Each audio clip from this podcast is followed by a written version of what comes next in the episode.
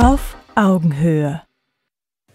Liebe Community, herzlich willkommen zu dieser weiteren Ausgabe auf Augenhöhe aus Hamburg. Unser Thema heute Missbrauch, Strafe, Vergebung.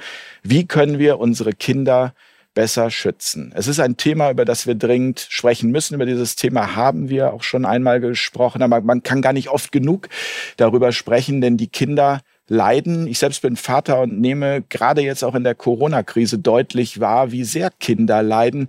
Aber das Thema ist natürlich viel größer und geht auch weit über Corona hinaus. Und wir möchten dazu beitragen, ein Bewusstsein zu schaffen. Und äh, deswegen haben wir uns dafür entschieden, dieses Thema zu einem Kernthema dieser Fair Talk Staffel hier in Hamburg zu machen. Ich begrüße ganz herzlich meine Gäste Yvonne Petrich aus Hamburg hier. Frau Petrich, schön, dass Sie da sind. Dankeschön. Sie sind äh, Gewaltpädagogin. Was macht eine Gewaltpädagogin? Ähm, ja, die löst Konflikte. genau, mein Bereich ist Mobbing und sexualisierter Gewalt von Schutzbefohlene. Mhm. Schön, dass Sie hier in der Runde sitzen. Danke. Ähm, ich grüße ganz herzlich Tom Naumann, Konfliktmanager. Und Sie sind bei der Polizei. Noch bin ich bei der Polizei, ja. Noch. noch Warum ja. noch, werden wir vielleicht heute auch noch erfahren im Laufe des Abends.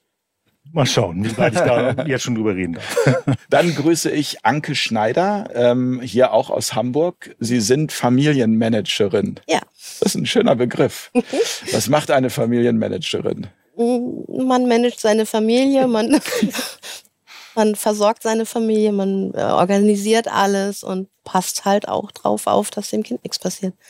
Weshalb Sie hier in dieser Runde sitzen, es geht um Ihren Sohn, das werden wir im Laufe des Abends erfahren. Und ich bin Ihnen sehr dankbar, dass Sie hier heute Abend sitzen. Sie haben gesagt, Sie sind nervös, aber ich kann Ihnen wirklich die Nervosität nehmen, weil wir sind hier alle nervös und das ist auch ganz normal Nervosität. Und wenn man das erste Mal auch jetzt vor der Kamera sitzt, äh, dann ist man vielleicht besonders angespannt, aber Sie können sich entspannen, so viel Danke. kann ich schon mal sagen. Schön, dass Sie da sind. Ich grüße ganz herzlich Carsten Stahl aus Berlin vom äh, Bündnis Kinderschutz. Mensch, eigentlich hatte ich das auswendig gelernt, aber jetzt musste ich doch noch mal auf den Zettel gucken, Herr Stahl. Kein Problem. Man merkt sich meinen Namen früher oder später. das kann ich nur bestätigen. Sie waren ja auch schon mal Gast in unserer Sendung. Schön, dass Sie heute Abend wieder da sind. Bei dem Thema immer. Und äh, ich grüße ganz herzlich den Richter, den Amtsrichter Thorsten Schleif aus Dienstlaken, zugeschaltet per Zoom. Hallo, Herr Schleif. Guten Abend zusammen. Geht es Ihnen gut in Dienstlaken heute Abend? Danke, ja, doch. Wetter hat wieder ein bisschen aufgeklärt und bin bereit auf dieses sehr, sehr spannende Thema. Ich hoffe, dass ich was dazu beitragen kann. Davon bin ich überzeugt. Ähm, ich habe neulich einen Beitrag von Ihnen gesehen in der Bild-Zeitung. Ähm, Sie fordern härtere Strafen und darüber werden wir heute Abend sprechen. Herzlich willkommen in der Runde. Dankeschön. Ich habe es eben schon mal gesagt, ähm, durch Corona ist sehr vieles ans Tageslicht gekommen. Also durch die Masken, durch das Testen, durch äh, die Spaltung bei der Impfung. Ähm, das sind ja alles Dinge, die wie soll man es sagen, jetzt nochmal wirklich auch verstärkt wurden in Bezug auf die Kinder, die zeigen, ähm, wie die Kinder leiden in dieser Krise. Das ist ja aber nicht erst seit Corona so, Herr Stahl. Nein, also mittlerweile bin ich neun Jahre im Kinderschutz und das ist ja etwas, was sich wie so ein trauriger roter Faden durch unsere Gesellschaft zieht, durch alle Schichten auch zieht, da kann sich keiner rausreden. Und Corona hat es nochmal um ein Vielfaches multipliziert. Und das Schlimme daran, wir zum Beispiel und auch andere haben ja noch vor dem ersten Lockdown davor gewarnt. Wir haben gewarnt, wenn wir die Kinder aus der Obhut oder auch der Sicht der Schulen nehmen, der Vereine nehmen, der Kitas nehmen, werden unsere Kinder noch mehr leiden, weil keiner kontrolliert das mehr. Keiner sieht die Blessuren, die Hämatome, nichts. Wir haben davor gewarnt, haben gesagt, alle Zahlen von Missbrauch, von Gewalt gegen Kinder und von Mobbing werden in die Höhe schießen. Und da ich mich sehr oft und sehr traurigerweise immer mit dem Thema Suizide befasse, haben wir davor gewarnt, dass wir vermehrt Suizide haben. Es wollte keiner hören. Und man hat das Thema wie immer beim Kinderschutz, weil er keine Lobby hat, weil sie nicht wählen können, weil sie kein Geld umsetzen, weggehört. Und jetzt kamen die Zahlen. Und Herr Richter Schleif wird das bestätigen können.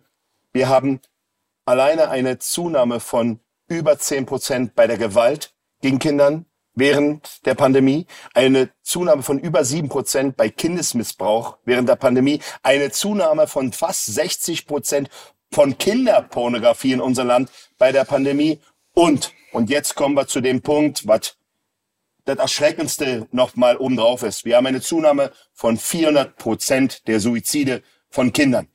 diese Pandemie ist nicht nur auf den Rücken der Bürger, sondern besonders auf der Kindheit und der Unversehrtheit unserer Kinder ausgetragen worden.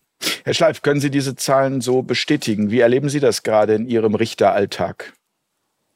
Ja, die Zahlen kann man bestätigen. Die ergeben sich auch aus der offiziellen polizeilichen Kriminalstatistik. Wir hatten im Kindesmissbrauch eine Steigerung von 2019 auf 2020 um 6,8 Prozent und eine erneute Steigerung von 2020 auf 2021 um 6,3 Prozent. Um diese Zahlen jetzt mal so ein bisschen äh, etwas nüchterner zu machen und zu zeigen, was das heißt. 2019 wurden durchschnittlich pro Tag in Deutschland 37 Kinder missbraucht. 2021 waren es bereits durchschnittlich an jedem Tag 44 Kinder. Und das ist äh, wahrscheinlich, würde ich jetzt mal vermuten, das sind nur die offiziellen Zahlen. Es gibt ähm, eine viel höhere Dunkelziffer. Wie erleben Sie das, ähm, Frau Petrich, in Ihrer täglichen Arbeit? Ähm, ja, also bezüglich jetzt der Gewalttaten, also sprich häuslichen Gewalt in der, in der Lockdown-Zeit unwahrscheinlich hoch, ja. Also ich habe viele ja, Hausbesuche einfach gemacht, obwohl ich es von der Behörde aus gar nicht durfte, wegen der Pandemie, wegen Abstandshaltung. Aber das muss ich bestätigen. Ich habe viele Familien nicht antreffen können, die Kinder nicht antreffen können. Und wenn ich sie dann angetroffen habe, dann war das wirklich so ein kleiner Schicht und Kind ist nicht da oder hatte den Zugang zum Kind nicht, wo wir natürlich, natürlich das Jugendamt dann informieren mussten, weil ein Kindeswohlgefährdung im Raum stand, ja. Herr Naumann, ähm, haben die Konflikte zugenommen? Nehmen Sie das auch wahr? Ähm, definitiv. Ne? Also ich merke das ja auch allein in meinem Familienkreis sozusagen, dass es einfach alles ein bisschen angespannter ist, weil einfach ganz viel Freiheit fehlt, ganz viel Abwechslung, ne, was sonst immer da war. Ne? Also alleine da kann man ja schon beginnen, um zu erkennen, dass hier definitiv viel mehr Konflikte entstehen. Wie gehen Sie persönlich damit um? Also ja. hat dann plötzlich Ihr Arbeitstag nicht acht, sondern zwölf und irgendwann 16 Stunden? Ähm, das Gute ist natürlich, dass ich äh, derzeit freigestellt bin mhm. ne? Und kann mich halt einfach mehr auf meine Familie konzentrieren. Ähm, aber ich habe halt ganz klar gemerkt, ich muss auch an mir selber erstmal arbeiten, bevor ich überhaupt mit meinen Kindern sozusagen irgendwie in den Konflikt Strategien reingehe. Das, weil mich belastet das ganze Thema auch sozusagen. Ne? Und dann arbeite ich mich halt weiter vor, wie ich dann mit meinen Kindern arbeite, mit meiner Frau, mit der Familie sozusagen. Das ist jetzt wirklich mal so ein kleines Beispiel, um es mal zu erkennen, hier ist definitiv ein Konflikt. Ne? Bevor ich äh, zu Ihnen, Frau Schneider, komme, habe ich jetzt nochmal ähm, eine Frage an Herrn ähm, Schleif. Wenn man täglich damit zu tun hat als Richter, diese Fälle sieht, ähm, wie schaffen Sie es da, entspannt zu bleiben? Oder sind Sie gar nicht entspannt? Ist es so, nimmt man das abends mit ins Bett? Ja, man nimmt sehr viel mit nach Hause. Das betrifft insbesondere die Fälle der äh, Kinderpornografie, die ja regelmäßig leider zu den Amtsgerichten kommen. Ich finde, sie müssten viel öfter zu den Landgerichten gehen, aber leider kommen sie immer nur, sage ich mal, zu den Amtsgerichten, womit die Strafgewalt von vornherein sehr beschränkt ist. Und diese Bilder nimmt man mit nach Hause. Ich bin selbst Familienvater, ich habe zwei kleine Kinder und ähm, diese Bilder verfolgen einen über Wochen. Ich habe einen sehr gesunden Magen. Ich habe Obduktionsberichte gesehen. Ich war bei Obduktionen dabei. Ich habe äh, so ziemlich jede Leiche schon gesehen, Feuerleichen, Wasserleichen. Das vergisst man nach ein paar Stunden. Da entwickelt man ein gewisses äh, dickes Fell dagegen. Bei diesen Tipo-Bildern ist es nicht so. Also bei mir ist es jedenfalls nicht so. Frau Schneider, ähm, Ihr Sohn ist betroffen, ist Mobbing-Opfer. Vielleicht schildern Sie einfach mal, ähm, wie es Ihnen damit geht und wie es Ihrem Sohn geht ist natürlich eine angespannte Situation. Ähm, mein Sohn leidet im ersten Moment immer erst sehr still.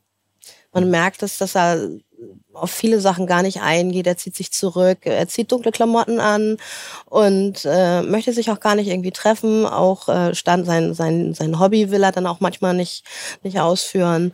Und es gibt dann immer so Momente, wo er dann aus sich rausbricht.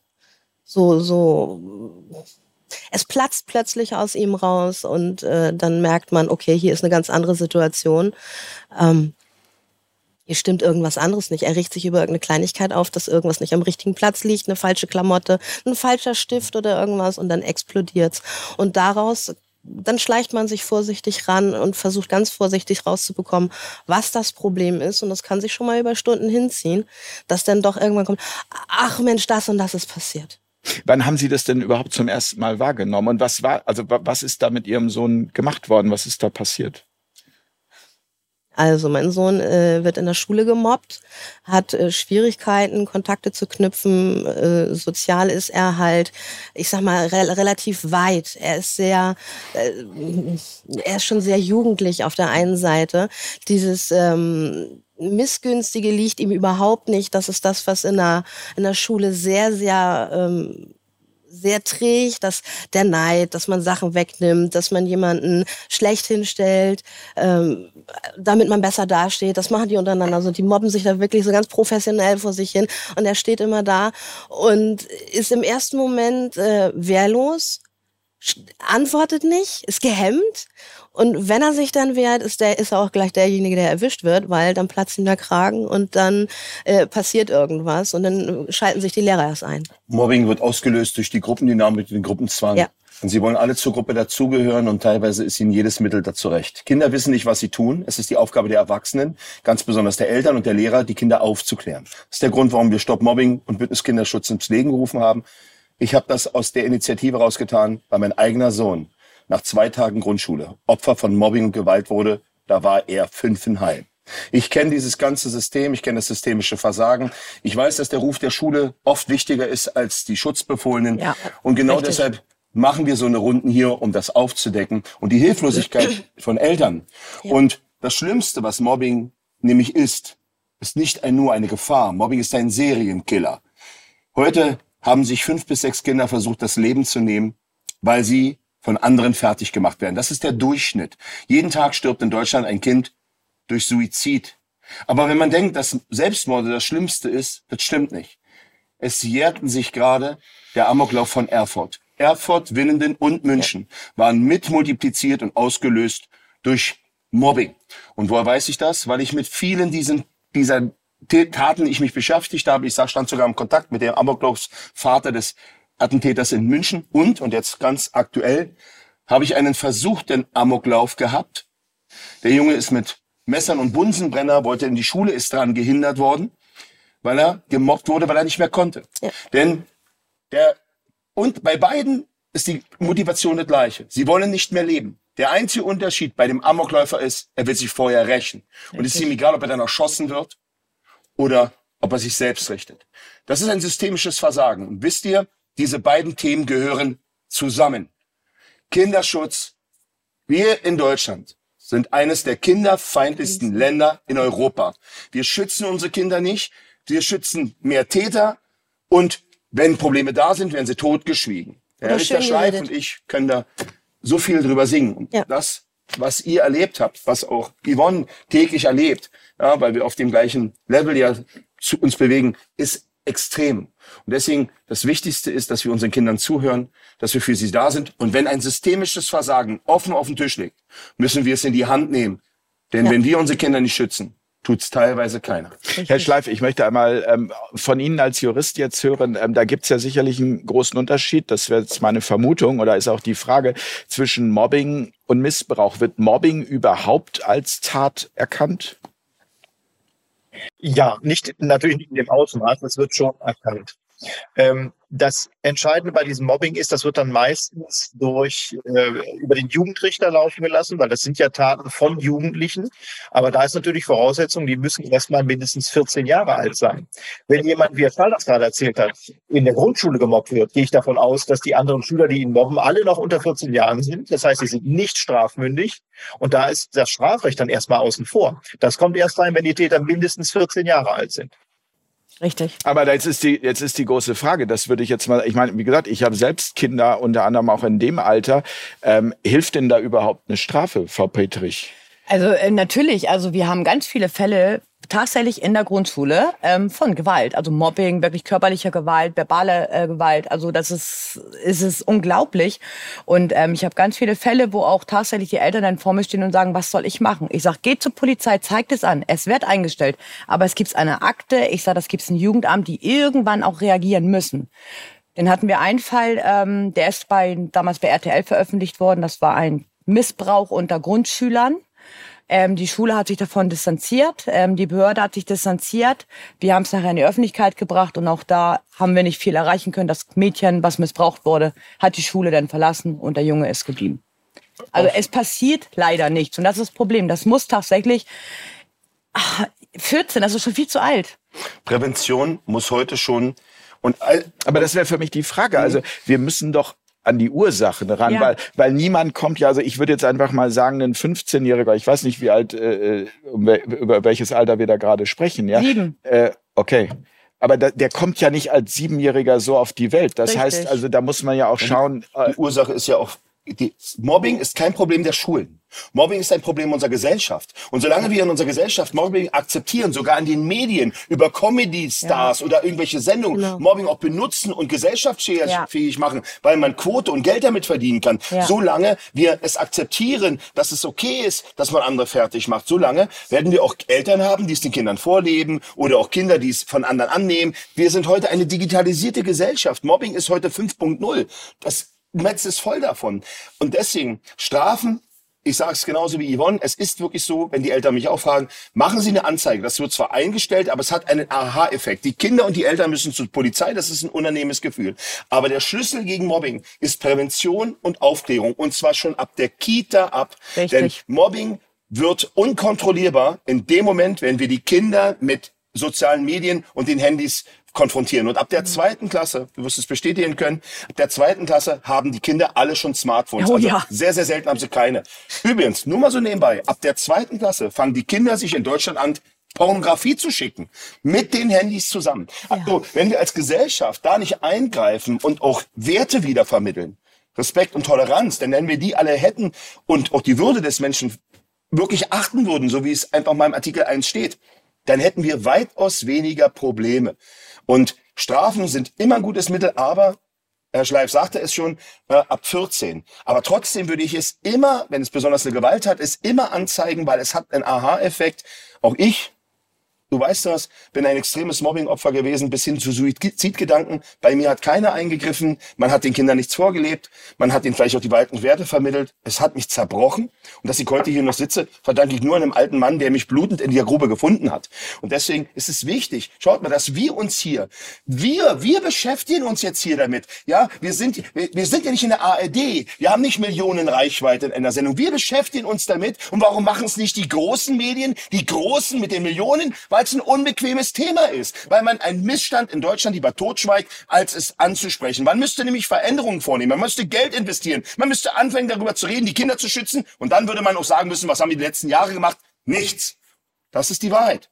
Ein Problem, dem, über was wir in Deutschland nicht reden, das haben wir auch nicht. Und deswegen finde ich es so wichtig, dass, richtig, dass auch ein Richter wie Herr Schleif sich hinstellt und den Mund aufmacht und sagt, Schluss mit dieser Kuscheljustiz. Nicht die Täter müssen geschützt werden, sondern die Kinder. Bevor ich äh, zu Herrn Schleif wieder komme, Herr Naumann, ähm, der Konfliktmanager, vielleicht können Sie noch mal aus Ihrem Alltag, was konkret machen Sie? Also wenn das Kind in den Brunnen gefallen ist, im wahrsten Sinne des Wortes, wie gehen Sie da vor und mit welchen Erfolgen? Ja, von Erfolgen ist natürlich schwer zu reden, ne, weil einfach, äh, wie schon gesagt wurde, die Gesellschaft nicht ganz funktioniert.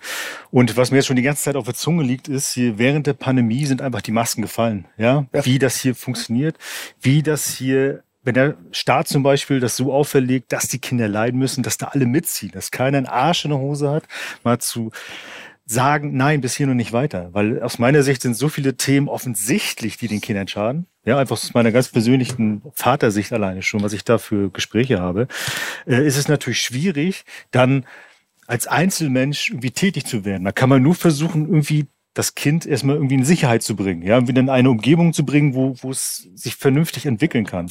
Ja, so mehr kann man bis zum heutigen Tage, so empfinde ich, das gar nicht viel machen, weil geht man ein Gespräch mit den Schulen, ja, da braucht man natürlich eine extreme Reichweite, zum Beispiel, dass man wirklich Druck aufbauen kann. Und ich selber habe auch schon gemerkt, dass die Medien auch nicht bei allen Sachen mitspielen, ja, dass die auch bei gewissen Sachen dann Hand in Hand mit der Politik gehen. Also soweit wurde das auch schon aufgedeckt. Demzufolge würde ich mir natürlich wünschen, wenn wir da wirklich alle Hand in Hand mal ein bisschen mehr reinlegen, aber wir greifen da wirklich Themen auf, sozusagen, die Ja, die groß sind, die extrem groß sind. Ja, die extrem groß und extrem unbequem sind. Ich könnte ich könnte mir vorstellen, Herr Schleif, Ihr Buch ähm, Urteil ungerecht, ähm, und Sie haben es ja auch in dem äh, Artikel gesagt, zu viele, ich habe es mir hier notiert, zu viele meiner Kollegen sind Schoßhündchen. M, Damit macht man sicherlich auch sich sicher keine Freunde, oder? Nö, das wollte ich aber auch nicht. Schöne Einstellung. Nein, das war ja nicht das Ziel, jetzt mit dem Buch jemanden, also das neue Buch heißt ja, wo unsere Justiz versagt. Das erste war das Urteil ungerecht. Ja. Ich habe mir mit beiden keine Freunde machen wollen, sondern ich wollte auf Missstände hinweisen. Und ich glaube, das habe ich auch ganz gut getan. Allerdings ähm, darf man auch nicht unterschätzen, wie viele Kollegen genauso denken, aber nichts sagen. Also jedenfalls nichts offen sagen. Ich werde von sehr vielen Kollegen aus der Staatsanwaltschaft, aus der Richterschaft nach Erscheinen beider Bücher angesprochen, die sagen, genau so ist es. Ich finde es gut, dass es meiner sagt. Und deswegen ist halt, ja, und deswegen ist halt diese, diese, diese Auffassung, ähm, äh, man macht sich damit nicht nur Freunde. Ich glaube, ich habe mir mehr Freunde mit dem Buch gemacht, als ich gedacht habe, dass ich mir überhaupt machen kann. Aber das ist ja dann schon erstaunlich, wenn, wenn das ist ja so ein bisschen, ich vergleiche das jetzt mal gerade so wie auch bei Corona, ähm, dass viele Ärzte sagen, ja, wir würden ja gerne, aber wir können ja nicht. Und in anderen Bereichen auch, ja, wir äh, Lehrer, Lehrerinnen, die sagen, ja, wir müssen es ja irgendwie mitmachen, aber wir können ja nicht. Ja, aber ich meine, wenn alle immer nur sagen, wir können nicht, dann ähm, Veränderst du nichts. dann dann genau dann die Probleme jetzt. Also wie, wie, wie schafft man auch bei Ihnen ähm, in der Richterschaft unter Kollegen dann ein äh, Bewusstsein dafür, dass die mutiger da werden an dem Punkt? Das ist eine gute Frage. Da arbeite ich ja dran. Meiner Meinung nach ist das ja ein Systemfehler. Ähm, dadurch, dass, dass die Regierung zu viele Möglichkeiten hat, einmal auf die Einstellung der Richter und weiter auch auf die Ausbildung und dann auch auf die Beförderung der Richter einzugreifen. Das ist in Deutschland ein, eine Ausnahme von, äh, was den Rechtsstaat angeht, im Vergleich zu sehr vielen europäischen, aber auch zu sehr vielen Staaten weltweit, dass unsere Richter noch sehr abhängig sind von der Regierung. Also das heißt also, dass die beiden Staatsgewalten, Rechtsprechung und Regierung, extrem miteinander verwoben sind und dass die Regierung im Endeffekt immer das letzte Wort behält. Bei Beförderung, bei Einstellung, bei Ausbildungen. Das ist meiner Meinung nach der grundlegende Fehler im System. Deswegen fehlt den Richtern auch ein gewisses Selbstbewusstsein, einfach zu sagen, ich entscheide das so und dann ist das auch so. Und nicht eben zu sagen, ja, ich entscheide das so, es sei denn, es hat jemand was dagegen.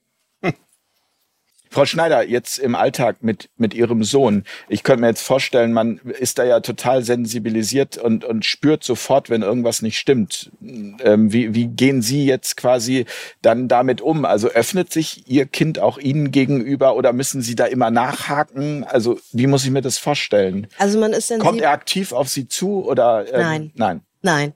Also dafür, dafür ist die Angst dann halt zu groß, äh, selbst ein, äh, selbst Fehler zu machen oder selbst Fehler zu bemerken. Das ist, das kommt ja noch dazu, der Leistungsdruck in der Schule. Äh, wenn man da Fehler zugibt, wenn man da irgendwas falsch macht, dann wird man ja gleich gedisst, dann ist man ja gleich schlecht, dann ist man dumm. Also das sind jetzt die harmlosen Varianten, die einem da um die Ohren fliegen. Und wenn man, also er, er, er verschließt sich, er ist anders, er geht einem aus dem Weg und dann, man entwickelt dann ein Gespür für, ob das jetzt einfach nur, ob er müde ist oder ob, ob gar nichts los ist oder ob da jetzt wirklich was in der Luft liegt und sagt, hallo, hier läuft doch irgendwas schief. Die Reaktionen auf Kleinigkeiten, die werden ganz heftig. Und dann, wie gesagt, platzt es halt raus.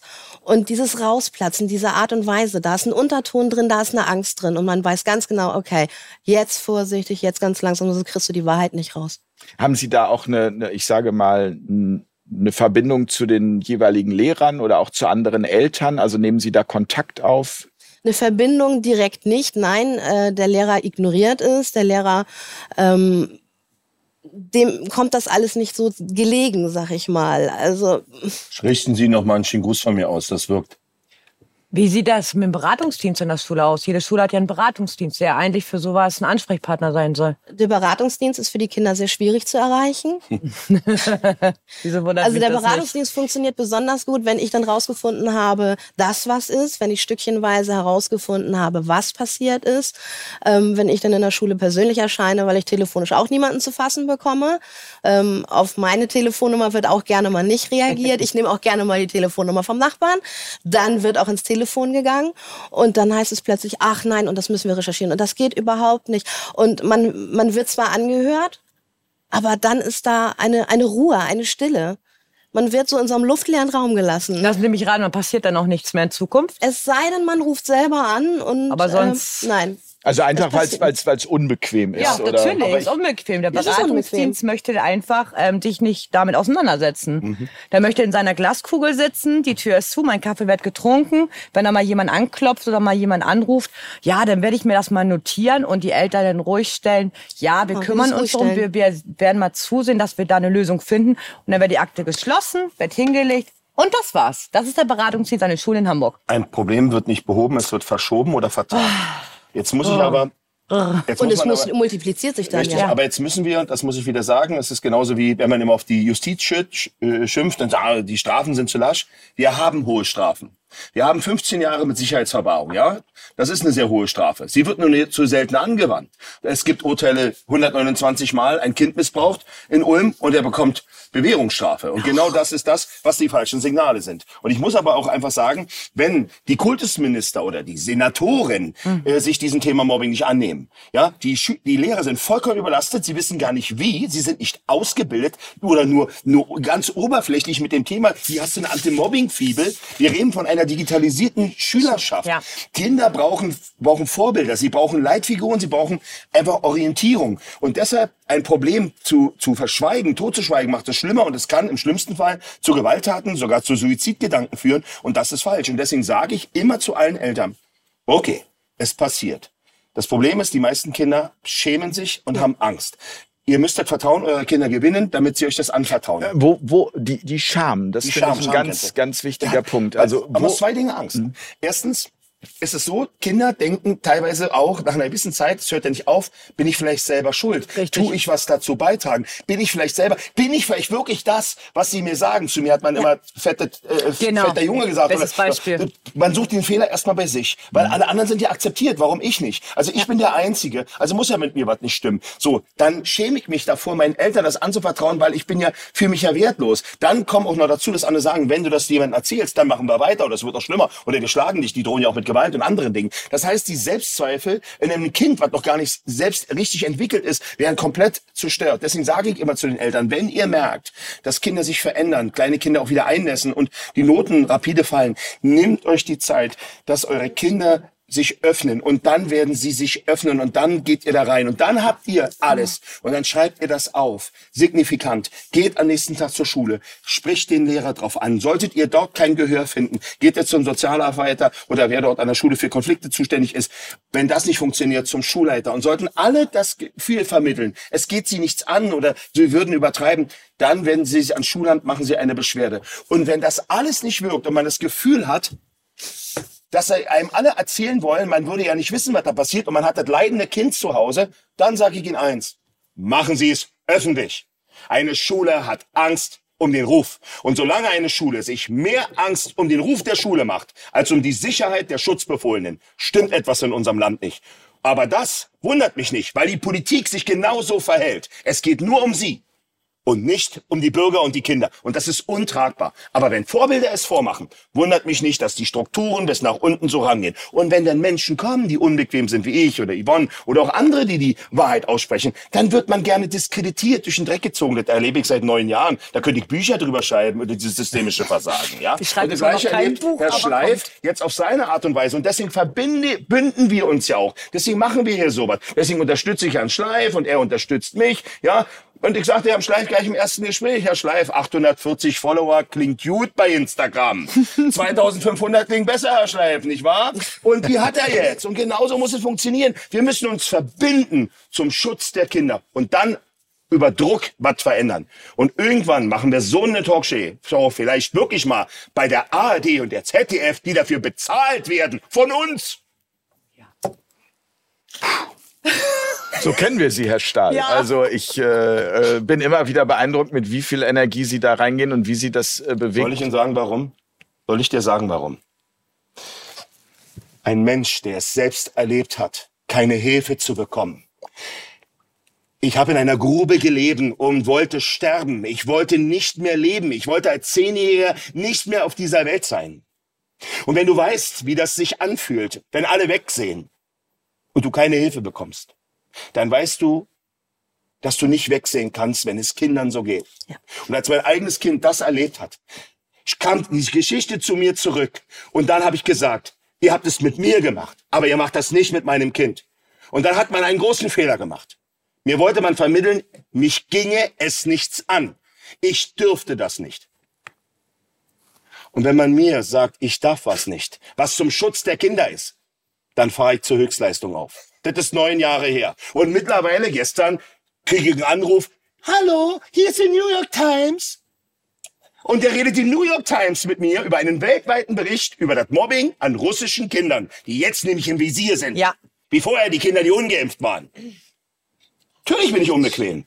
Der ganze Tisch ist hier unbequem. Aber nicht wir sind die, die versagen, sondern die, die wegsehen, mitmachen und schweigen. So funktioniert Mobbing und Ausgrenzung, weil es andere zulassen. Und ich hab die Schnauze voll. Genauso wie er. Herr Schleif, ist das wichtig, so laut zu sein? Ob das wichtig ist, so laut zu sein, weiß ich nicht. Aber ich äh, schätze Herrn Stahl dafür sehr, dass er so laut ist. Ich halte es für extrem wichtig, wenn jemand mit Leidenschaft bei so einem Thema dabei ist. Das ist ein so wichtiges Thema und das wird so oft vernachlässigt und unter den Tisch gekehrt. Ich höre mir lieber einen Ton an, der wahr ist und zu laut, als jemanden, der falsch ist und zu leise. Woran, woran, woran liegt es denn grundsätzlich überhaupt, dass das in unserer Gesellschaft so, ja, so abgecancelt wird? Ja, eher so wie Sie es auch eben gerade berichtet haben. Man wird gar nicht so richtig ernst genommen. Man hat gar keine richtige Anlaufstelle. Wenn man jetzt mal irgendwie sich die Politik grundsätzlich ähm, anschaut, der Stahl sprach eben von Vorbildern, ähm, liegt es möglicherweise auch daran, dass dort eben auch die Vorbilder fehlen und dass eben Mobbing tatsächlich ja auch in der, in der Politik mittlerweile ein komplett alltägliches Mittel ist. Also nehmen wir jetzt mal, gehen wir mal von den Kindern weg und äh, gehen mal zu dieser Diskussion, ob geimpft oder ungeimpft und die Spaltung, die da erfolgt ist. Das ist ja etwas, was, was man mittlerweile so als ja ganz normal hinnehmen muss. Ähm, und ähm, man, man kann gar nicht viel dagegen tun, weil es eine Lobby hat. Ja, man sollte es trotzdem tun. Man sollte immer wieder sagen, ich sehe das anders. Also darauf ist ja unsere ganze Kultur mal aufgebaut worden, auf einer Meinungsvielfalt und nicht auf einer Meinungseinheit. Und wir sind in den letzten Jahren immer mehr zu einer Meinheit, Meinungseinheit gekommen. Das ist was ganz Gefährliches für jedes demokratische System. Demokratie basiert auf verschiedenen Meinungen und auf der Findung des, des besten Weges, indem man diese Meinungen versucht, unter einen äh, Hut zu bekommen und nicht indem man versucht, einzelne Meinungen, die unbequem sind, platt zu hauen. Und ich glaube, da haben wir ganz großes Versäumnis in den letzten Jahren, in den letzten, ich sag mal, 20, 25 Jahren in Deutschland. Das hat sich ja aufgebaut. Das ist ja nicht mit Corona auf einmal gekommen. Das ist ein Entwicklungsweg gewesen bis dahin. Und äh, ich sehe das schon so ähnlich wie die Fehlerkultur, die gerade angesprochen wurde. Wir haben in Deutschland eine beschissene Fehlerkultur. Dass man Kindern beibringt, dass Fehler etwas Schlimmes sind, ist das Blödste, was man machen kann. Ich bringe meinen Kindern immer bei, Fehler sind gut. Lernt doch aus euren Fehlern. Ja. Macht mehr Fehler, umso mehr lernt ihr doch daraus. Aber das ist was, was unserer Gesellschaft fremd ist. Fehler werden als was Schlechtes dargestellt und am besten als etwas, wo man gar nicht drüber spricht. Die versucht man nur den Teppich zu kehren. Ich finde es immer gut, wenn meine Kinder Fehler machen, wenn sie hier zu Hause üben und Fehler machen. Oder wenn sie nach Hause kommen aus der Schule und sagen, ich habe einen Fehler gemacht, sage ich immer, super. Und was lernen wir jetzt daraus? Ist doch klasse. Ja, das ist diese Fehlerkultur, die gibt es hier tatsächlich kaum und ähm, es ist ja überall in allen Bereichen so. Also auch wenn man als Unternehmer hier pleite geht, dann wird gleich mit dem Finger auf einen gezeigt. In anderen Ländern ja. ist es so, man muss erst zwei, dreimal pleite gehen, bevor man überhaupt ernst genommen wird. Und ich glaube, das Wichtige ist eben tatsächlich aus den Fehlern zu lernen und sie möglichst nicht zu wiederholen, aber sie grundsätzlich zu machen und daraus zu lernen, ist eben genau das, ähm, was wir brauchen würden, um in dieser Gesellschaft auch schon an den Schulen ähm, einen, ja auch untereinander ganz anderen Umgang zu haben. Also ich kann mich noch gut dran erinnern, ich war in der Schule ein totaler äh, Versager in dem Sinne. Ich war in allen Fächern einfach immer nur schlecht. Und ich bin eben auch gemobbt worden. Bei mir war es eben so, äh, meine äh, Mitschülerinnen und Mitschüler haben irgendwelche Vorhänge von der äh, Wand gezogen und haben mich darunter gejagt und verprügelt. Und es war damals schon so, äh, das war in der achten Klasse, ich konnte mich niemandem anvertrauen. Ja, und ich kann nur sagen, natürlich führt äh, das eben genau dieses System, keine Fehler zu machen, eben auch dazu, ähm, dass man in so eine Situation kommt. Also sprich, andersrum, wenn man Fehler macht, wird man eben auch leichter gemobbt. Das ist zumindest meine Erfahrung. Weil wenn man gut ist in der Schule, wenn man angepasst ist, dann ist das Mobbing auf jeden Fall, so habe ich das damals erlebt, nicht so das große Thema, sondern es wird immer auf die Schwächsten, die eben viele Fehler machen, die eh als Idioten dargestellt werden. Das sind die, die immer auf die Nase bekommen. Und genau, es ist ja nur deshalb möglich. Mobbing ist ja nicht möglich durch ein paar Mobber. Also wenn ich jetzt mal es ist egal wie. Ja. Mobbing bedeutet Ausgrenzung. Also alle Menschen, die aus, aus welchem Grund auch immer ausgegrenzt werden, und da kann ich Kinder nehmen, die vielleicht zu dick, zu klein, zu groß sind oder auch anderer Herkunft sind, so jetzt zum Beispiel im Moment die Russen, kind, russische Kinder das gerade abkriegen oder auch russische Bürger, oder auch, und dann nehmen wir mal einfach die Spaltung, die bewusst auch mit Ausgrenzung vorangetrieben wurde, damit Menschen einfach das tun, was die angebliche Mehrheit, die wahrscheinlich auch angebliche Mehrheit diese äh, Lichtorgelregierung gewählt hat, dann das tut, was andere möchten. Aber so funktioniert es in einer Demokratie nicht. Er hat es doch genauso gesagt, eine Demokratie lebt von Vielfalt und darüber, dass wir reden. So, aber da sollte nicht über geredet werden, genauso nicht über andere Dinge, die vielleicht nicht so gut sind. Aber genau dann, wenn wir andere ausgrenzen, beginnt dieses. Ja, wir haben, wir haben eigentlich hat jeder von uns irgendwie Mobbing schon in seinem Leben erlebt, in der Schule oder vor Arbeitsplatz. Das ist halt, es ist halt normal. Es ist halt normal. Es ist ein legitimes Mittel, damit etwas passiert. Aber jetzt immer wieder. Warum ist denn Mobbing, Ausgrenzung, Spaltung überhaupt nur möglich? Schaut mal, es sind ja nur ein paar, die es anfangen, vorantreiben viele oder einige, die darunter leiden, aber die tragende, mitmachende, schweigende Masse lässt es zu. Und weil sie es zulassen, nicht aufschreien, nicht eingreifen, passiert es.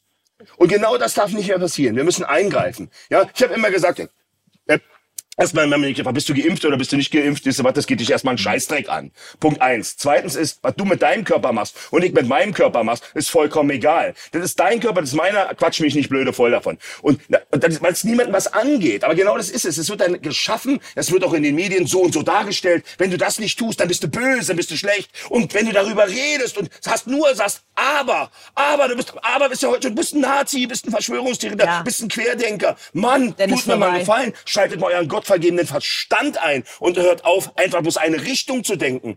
Früher war das was, was Tolles, wenn man, hm, sag mal, mehr gedacht hat als nur in eine Über Richtung. den Tellerrand hinaus. Aber vielleicht sollen wir das ja teilweise gar nicht mehr, dass wir einfach nur mitmachen. Und ich, Mann, wenn man gesagt hat, du bist ein unbequemer Typ, ich sag, wow, finde ich ganz toll. Ich sagte es schon letztens zu Herrn Schleif, viele, äh, viele Menschen, die Missbrauch äh, schon betrieben haben und das auch dafür tolerante äh, äh, äh, Justiz und äh, Politik fordern, nennen mich äh, den Teufel. Ich bin ein Teufel für die. Ein Riesenkompliment. Ein Riesenkompliment. Das, das ist ja super, wenn die dazu empfinden, machen wir ja alles richtig. Wenn jemand dich als unbequem bezeichnet, dann machst du alles richtig. Ja, und genau das ist es. Das ist nun mal so. Und wir können von Glück reden, dass es so ist in unserem Land, dass wir die Meinung sagen können. Ob wir dann immer Gehör finden, ist eine andere Geschichte. Aber das, das Entschuldigung, ich muss jetzt mal Herrn Naumann ja. reinholen. Ja, ja, weil, nein, nein, weil ich habe eins vergessen. Wenn du nicht zum System dazugehörst. Nein, das ist, aber damit nehmen Sie meine Frage quasi Scheiße. vorweg. Wie wird das denn ähm, grundsätzlich ähm, oder wie wurde das jetzt bisher ähm, bei der Polizei bewertet? Wie sind Sie damit umgegangen? Wie sind die Kollegen damit umgegangen? Oh Gott. Schwierig, um sich nicht zu überfangen. Ja, das ist natürlich jetzt eine schwierige Antwort. Ich würde es auch gar nicht so aus, aus meinem Beruf heraus antworten, sondern mhm. eher aus Sicht des äh, Konfliktmanagers. Mhm. Ja, weil, ähm, oder auch aus Sicht des Vaters, das kann man jetzt sehen, wie man möchte, weil mhm. letztendlich geht's ja mir nur darum, meine Kinder äh, zu schützen, ja, zu dem Blödsinn, was hier passiert, das ist meine persönliche Meinung, ja, und dass mir die Hände gebunden sind, egal ob jetzt welche Person ich bin, mit meinen Kindern, das geht nicht, weil immer wirkt irgendwer ein, wenn wir uns nicht am System halten oder das Kind zur Schule schicken. So. Und ich versuche dann immer zu analysieren. So, was, was sind da konkret für Probleme? So, bis jetzt haben wir hier schon angesprochen, auf der einen Seite sprechen wir das Schulsystem an, was definitiv ähm, Potenzial hat, sich weiterzuentwickeln. Alleine schon, weil, oh, ja. weil diese, diese, was hier schon angesprochen wurde, dieses, das alle auf eine Linie bringen, für die Kinder, für die Entwicklung, für die Kreativität absoluter Horror ist. Es tötet alles. Ja man kann es wirklich so krass aussprechen. So. Das sehe ich halt auch so. Das sehe ich auch man Kindern, ich kann es echt beobachten so. Aber es geht halt noch weiter. So, wie kommt das zustande? So und dann guckt, sehen wir wieder Lehrer zum Beispiel so. Dann sehen wir die Vorgesetzten so. Und dann fragt man sich, warum machen die das? Ich meine, die sind doch nicht blind, ja? Doch, sie werden blind gemacht im Rahmen der Angst. So sehe ich das mir so. Die Angst, wo kommt die denn jetzt her? Warum machen sie nicht? Das, wie gesagt, die Pandemie hat die Masken fallen lassen. Da sieht man genau, wer wie wo läuft und wo das herkommt. Und hinter den Lehrern steht eine Schulleitung. Und die Schulleitung, hinter der Schulleitung steht dann wieder jemand Höheres. So, das ist die eine Seite der Geschichte, die Hierarchie, die normale, so was man in der Firma hat auch, ne, diese Chef und dann immer so, du machst das dies, machst das, dieses runtergeprügelt sozusagen. Ja? So, aber auf der anderen Seite ist mir ganz stark aufgefallen jetzt. Äh, in der Pandemiezeit, dass wirklich äh, die Staatsgewalt, also die Polizei, auch nochmal eine riesen Rolle spielt, also die ausführenden Behörden sozusagen, ja. Weil das ist ja dann nicht nur die psychische Druck, sondern da kommen wir auch noch wieder zu dieser, dieser wirklich körperlichen Gewaltgeschichten dazu, ja. Demonstration zum Beispiel, sie werden rausselektiert, ja, Kinder werden nicht zur Schule geschickt, Polizei kommt und solche, nee, ganz normale Prozesse, die passieren. Das heißt, wir haben ja nicht nur die Psyche, was man aus meiner Sicht einfach knacken könnte, aber dadurch, dass diese körperliche Einwirkung halt noch kommt, ist es schwierig, aus dieser Angst rauszukommen, egal in welcher Position man ist. So und das gilt es halt aus meiner Sicht so, wenn ich das jetzt bewerten müsste als Konfliktmanager, was ich tue, das muss man irgendwie knacken, weil irgendwann kommt der Mut halt wieder in den jeweiligen Positionen zu sagen, bis hier noch nicht weiter. Weil ich weiß zum Beispiel, eine Schulleitung hätte viel mehr Möglichkeiten, selber auch Entscheidungen zu treffen. Allein rechtlich betrachtet jetzt so. Ja, weil es gibt Schulen, die sagen, wir ziehen voll durch. Es gibt Schulen, die sind entspannt. Bestes Beispiel. Mein Kind hat halt Maskenattest. So bei der einen Schule, ne, war noch Grundschule, hat er Maskenattest bekommen. Also ganz offiziell nichts wirklich gefaked oder so, ja. Muss man dazu sagen heutzutage. Ja, traurig. Das ist schon traurig, dass man das Ja, überhaupt ja. Das ist, das, das ist allein schon dieses Verständnis dafür. Äh, die Schule hat komplett dicht gemacht. Habe ich natürlich auch dicht gemacht, weil ich schicke mein Kind nicht mit Maske zur Schule. Das ist für mich, das passt nicht so. Da, da gibt es genug Belege, kann man sich ein andermal drüber unterhalten, aber nein, habe ich entschieden als Elternteil. So, dann kam der Übergang zum Gymnasium sozusagen. Aber die Schule war entspannt, die hat es zugelassen. So. Und so kann man das halt weiter betrachten. Also für mich ist es eher die Frage der Angst, ja, so in der jeweiligen Position. Natürlich dann auch die systemischen Fragen, aber die Angst, das ist für mich das größte Problem. Wie kriegt man das hin und gerade auch bei den ausführenden äh, Kräften, Beispiel Polizei, Ordnungsamt, wie auch immer, wieso schauen die weg? Also die haben natürlich auch Angst, aber wie gesagt, ich kann es nicht. So, ich kann es nicht. So und deswegen stehe ich auch unter anderem mit in der Freistellung, ja. So. Aber, aber das wäre nochmal, Frau Petrich, auch äh, bei Ihnen jetzt im, im Alltag, im äh, Berufsalltag, äh, welche Rolle spielt bei Ihren Kolleginnen und Kollegen ähm, die Angst? Die Angst, dass die Kinder einfach die Maske absetzen oder? Ja, die Angst vor eben, also die, die, die Angst vor Corona, die Angst eben. Ja, also irgendwie, ich weiß nicht, die sind halt ein bisschen anders gestrickt. Also ich sag mal immer, du willst deine Maske nicht aufsetzen, dann lass sie doch unten. Wir machen die Fenster auf, entspann dich, ne? Ich bin selber Mutter und ich weiß, meine Kinder finden die Maske auch total, wenn ich sagen darf, scheiße. Ne, vor allem im Sportunterricht, wo es das Thema war. Und ähm, dann hat man aber Kollegen, die sagen, nein, wir müssen das und wir haben, eine, wir haben so viele Fälle und dann haben wir hier Corona und also die drehen da voll durch. Ich verstehe das nicht. Also ich habe ein Problem damit. Also ich bin absolut, meine Tochter hatte zu mir gesagt, Mama, ich muss im Sport meine Maske aufsetzen. Ich sage, nix da. Ich sag, wenn du sie nicht aufsetzen willst, ich sag, dann machst du sie ab. Hat dein Sportlehrer oder Lehrer damit ein Problem, gehst du aus dem Sportunterricht. Aber das ist ja schon auch eigenartig, Lehrer halt die Angst vor ihren Kindern haben. Also das ist ja, und, und zumal man ja, das finde ich immer wieder so erstaunlich, wenn man sich ein bisschen über den Tellerrand äh, informiert, ähm, ja durchaus mitbekommt, ähm, dass Kinder nie Pandemietreiber waren. Ja, ähm, und äh, ja, Aber das ist doch das. Wenn ich in den Medien, wenn ich in den Medien bestimmte Leute immer wieder den gleichen Refrain singen lasse Ja, klar, dann und bildet- eine Bühne gebe, dann schaffe ich damit diesen Nährboden.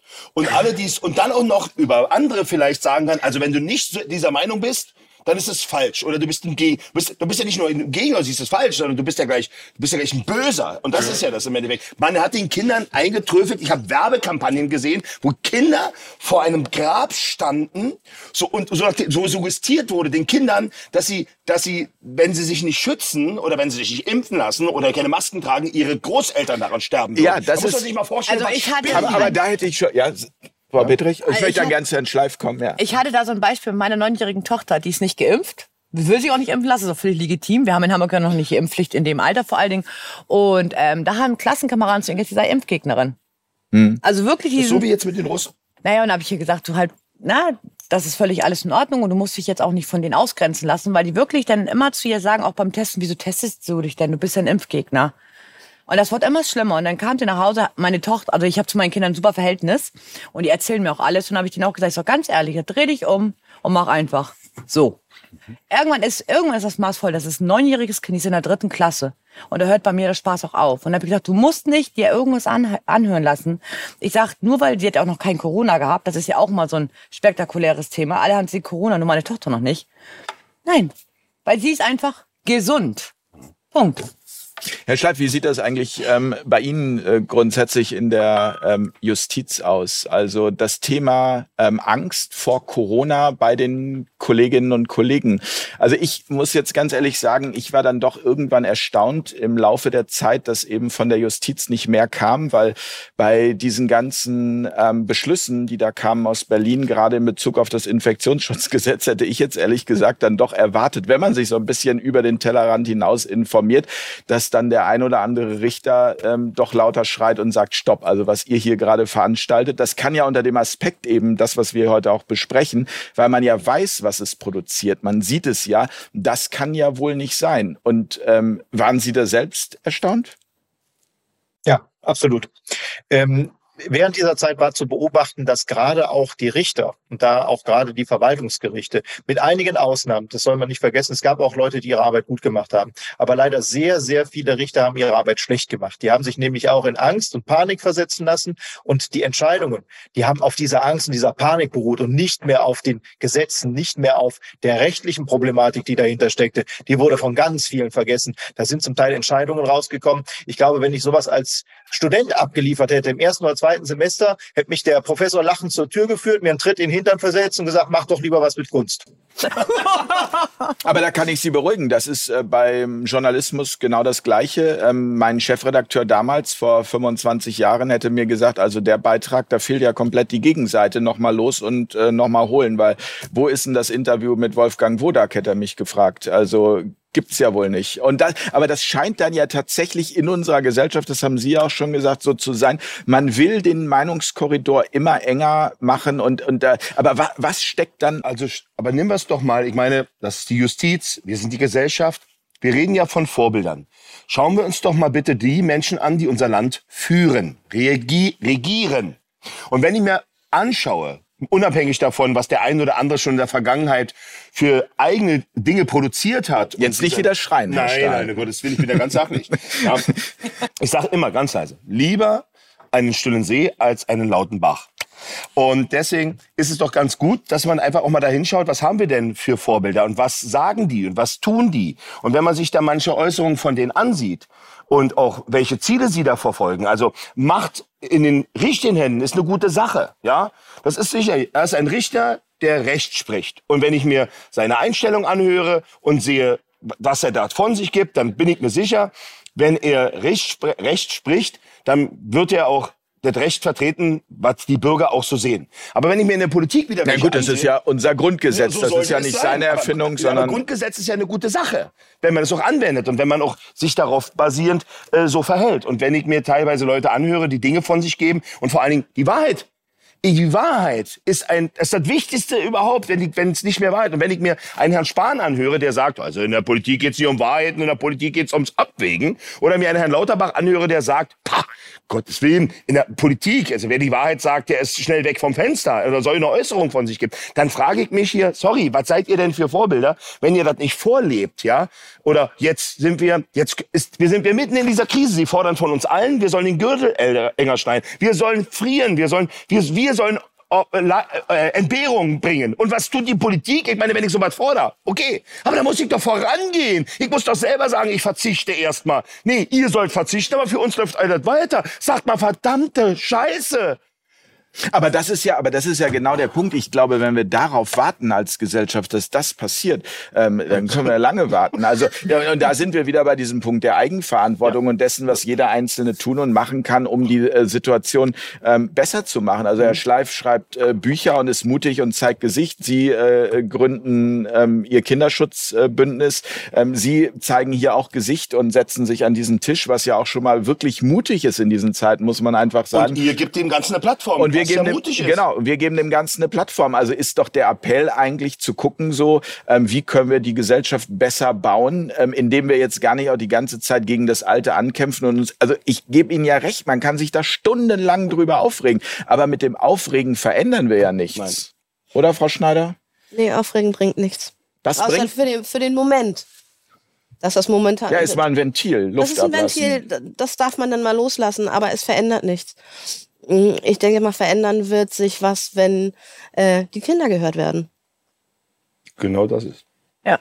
Und, und, und wenn, wenn Sie jetzt ähm, diese Diskussion verfolgen und wenn Sie das auch abgleichen mit dem, was Sie in Ihrem Alltag ähm, erleben in Bezug ähm, auf Ihren Sohn, es klang jetzt ja immer mal wieder durch, so die, die ähm, Strafen müssten ähm, härter werden. Wünschen Sie sich tatsächlich dann auch, dass ähm, Kinder da schon härter bestraft werden? Oder sehen Sie auch eher, dass das Kind ja, wie gesagt, so nicht auf die Welt gekommen ist, sondern dass da die Elternhäuser, die Erziehung, was auch immer eine große Rolle spielt, damit man zum Täter wird. Niemand kommt ja als Täter.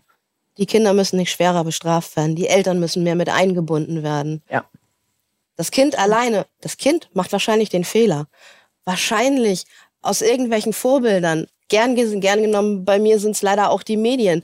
Ich sehe immer Kinder mit, äh, die, die Kinder, die es betrifft, die im Umkreis sind, mit denen es Diskussionen und Streit gibt, haben viel Handys, äh, verschicken viel Filme, ähm, gucken, gucken sich solche genannten Filme an von irgendwelchen Comedians oder haben irgendwelche Influencer, die Sprüche reißen.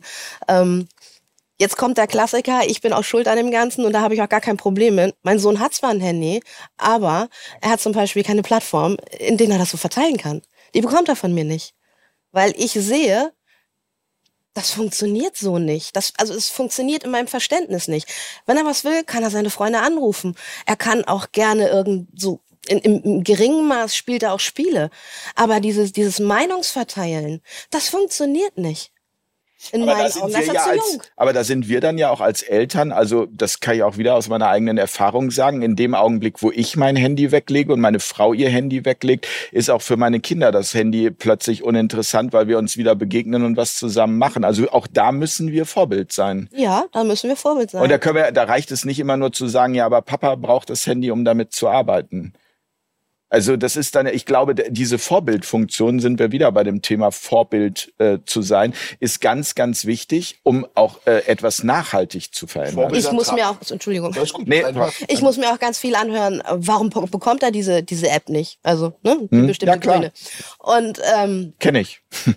Warum bekommt er das nicht? Nein, ich sehe es nicht ein. Ich sehe es ihm nicht ein. Ich sehe nicht, dass er im Moment in der Situation, in der er momentan mit seinen Mitschülern oder äh, im Bekanntenkreis steckt, da wirklich von profitieren kann, wirklich von lernen kann. Weil dieses Mobbing würde dann auch, auch aufs Telefon übergreifen. Und das will ich gar nicht erst. Mobbing, wir haben, um mal die Zahlen, Herr Schleif hat es ja vorhin, was Missbrauch betrifft, gesagt, ich sage es jetzt mal so, wir haben jede Woche in unserem Land 500.000 bis eine Million Fälle von Mobbing, Gewalt, Hass und Rassismus an den Schulen. In Konfrontation. 500.000 bis eine Million pro Woche an unseren Schulen. Und das ist die Zahl ohne digitalisiertes Mobbing, also Cybermobbing. Da kommt noch mal locker das Doppelte obendrauf. Und deswegen sagt sie ja, im Endeffekt ist WhatsApp eine tolle Sache wenn man es nicht missbraucht. Und das Mobbing ist heute an den Schulen für die Opfer von Mobbing 365 Tage, 24 Stunden, sieben Tage die Woche. Ich will das kurz erläutern. Sie stehen morgens auf. Das Erste, was Sie machen, ist, Sie nehmen Ihr Handy und gucken. Dort wurden denn noch abends oder nachts irgendwelche bösen Worte oder irgendwelche Fotomontagen verschickt. Dann geht das Kind zur Schule, es ist verunsichert, geht zur Schule, wird auf dem Weg zur Schule oder im Bus schon wieder Opfer von Mobbing oder körperlicher Gewalt. Es sitzt im Klassenzimmer, traut sich nicht den Mund aufzumachen, was Falsches zu sagen, weil es wird ja ausgelacht. Dann ist die Pause, es wird gemobbt. Es geht nach Hause, es wird auf dem Weg nach Hause gemobbt. Es sitzt im Bus oder auf dem Weg. Es ist zu Hause angekommen, hat sein Handy, es wird weiter gemobbt. Und jetzt kommen wir dazu. Es schließt die Augen. Und das weiß ich aus eigener, aus eigenem Leid. Es wird in der Nacht verfolgt, geschlagen, getreten, misshandelt und hat immer mehr den Wunsch nicht mehr zu leben, weil er den Fehler als erstes bei sich sucht. Richtig. Und was tun wir als Gesellschaft dazu? Wir akzeptieren es. Wir wollen unsere Kinder, ja, es ist sicher, da, da hat eine App, da kann er mich anschreiben. Aber zum größten Teil, wenn wir die Kinder nicht aufklären, wenn wir keine Prävention machen, wenn wir ihr nicht den Umgang mit diesen Medien und mit, dieser, mit den sozialen Medien und dem Handy zeigen, für mich ist dieses Ding hier ein Fluch und ein Segen zugleich. Denn das in den falschen Händen oder in unaufgeklärten Händen ist das eine Waffe. Eine unkontrollierte Waffe. Und diese Waffe hat auf der ganzen Welt schon so viele Kinder in den Suizid getrieben oder in den Amoklauf, dass man darüber reden muss. Und stattdessen hört man, ach Herr Stahl, wir, wollen nicht über Amokläufe reden, wegen Nachahmer. Ich will nicht über den Amoklauf reden. Ich will darum reden, warum sich ein Kind das Leben genommen hat. Und da spielt nochmal, nochmal ein Riesenthema.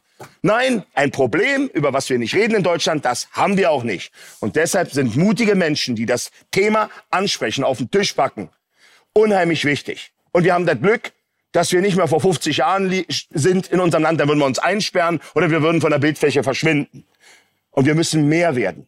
Wenn die Politik unsere Kinder nicht schützt, dann müssen wir das tun. Wir müssen es selbst machen, vorleben und wir müssen es verändern. Herr, Herr Naumann, haben Sie eine Ahnung, wo uns das verloren gegangen ist als Gesellschaft? Also es ist ja schon, ja. Man, man hat ja, also man hat ja ähm, als äh, Familienvater, der ich auch bin, das oft erlebt, äh, egal ob im Restaurant, in der Bahn, am Urlaubsort, Kinder stören. Also ich will jetzt nochmal auf eine Metaebene gehen und gar nicht so sehr jetzt nochmal auf diese Details, sondern Hunde sind oftmals beliebter als Kinder. Ja, ja. Ähm, warum, warum, also ha haben Sie eine Ahnung, woher das kommt? Ja, eigentlich wurde es ja schon angesprochen, wenn man es mal so möchte, weil dieses schöne Wort gefallen, wir Eltern sollen Vorbilder sein. Klingt erstmal total einfach. So, aber projizieren wir das mal auf die jetzige Situation, weil es einfach am deutlichsten wird, wenn man jetzt mal so raufschaut. Wir, wir sprechen hier in dieser Runde. Wir denken, ich benutze jetzt mal bewusst dieses Wort, wir denken, dass wir sehen, wo das Problem ist oder was hier los ist. Die anderen Eltern sehen das nicht. So, wir haben es auch schon angesprochen, warum das so ist. Mainstream. Ich, wie gesagt, habe so viel Erfahrung gerade mit Mainstream, mit Reportern gesprochen, weil wir in Hamburg einfach sehr aktiv sind. Auch den Kinderschutz, also es, eigentlich beginnt es immer beim Kinderschutz, um dann die ganzen Themen nach vorne zu, zu treiben. So, so habe ich das äh, festgestellt. Und wenn man dann mit Journalisten redet, sagt, pass auf, komm, einfach neutral mal ein bisschen berichten, so, damit wir ins Gespräch gehen können. Ja, nein, sie tun es nicht. Also da habe ich wirklich zwei selber wirklich erlebt. Nein, machen sie nicht. Ja, so. Dann stelle ich mir die Frage, wie können wir Vorbilder sein? Ich würde auch gern Vorbild sein. Wirklich, ich möchte es gerne, aber es geht nicht, weil ich so viele Einwirkungen von außen habe, sage ich es mir bewusst, durch Mainstream, durch, durch, durch den Staat mal wieder, was ich vorhin schon angesprochen habe, ja, durch die Politik. Wir können keine richtigen Vorbilder sein. So empfinde ich das. Es geht nicht. Ich kann nicht einfach so mit meinen Kindern rausgehen, gemütlich shoppen gehen oder dies und das, ohne irgendwie eine Einwirkung zu haben durch andere Eltern, die anders denken, ne? allein durch die ganzen Schutzmaßnahmen und so. Und wie gesagt, auch die Politik will gar nicht mit solchen Themen zu tun haben. So, jetzt haben wir drüber geredet, aber hier in Hamburg können wir es belegen, ja, weil wir gezielt, ich sage jetzt mal im Rahmen des, des, ich benutze das mit Widerstand, so einfach nicht mit der jetzigen Politik einverstanden sind, ja, wollten wir mit dem Bürgermeister reden, sagen, pass auf hier, wir haben da einfach eine ganz andere Sachlage als du, ja, Herr Bürgermeister, Sie. Und haben das, wollten das wirklich platzieren, runden Tisch, bis wir dann irgendwann mal ganz offiziell die Rückmeldung hatten, nö, ich rede mit euch nicht, aus persönlichen Gründen. Ja. So, dann stellt sich mir die Frage, wie können wir da Vorbilder sein? So. Jetzt grundsätzlich erstmal. Es geht zurzeit nicht. Wir können keine richtigen Vorbilder sein. Das heißt, das heißt, wir müssen ja jetzt irgendwie natürlich noch aktiv werden. Und das geht natürlich zum Beispiel durch, durch Vernetzen und immer mehr Druck wieder halt mhm. Richtung Politik zu machen. Wir haben jetzt äh, viel äh, über das Thema Mobbing ähm, gesprochen. Die Sendung heißt Missbrauch, Strafe, Vergebung. Mobbing ist ähm, ein Thema von äh, Missbrauch. Ähm, ich möchte noch mal von Herrn Schleif gerne wissen, wenn Sie sagen, Sie fordern härtere Strafen ähm, für Kinderschänder.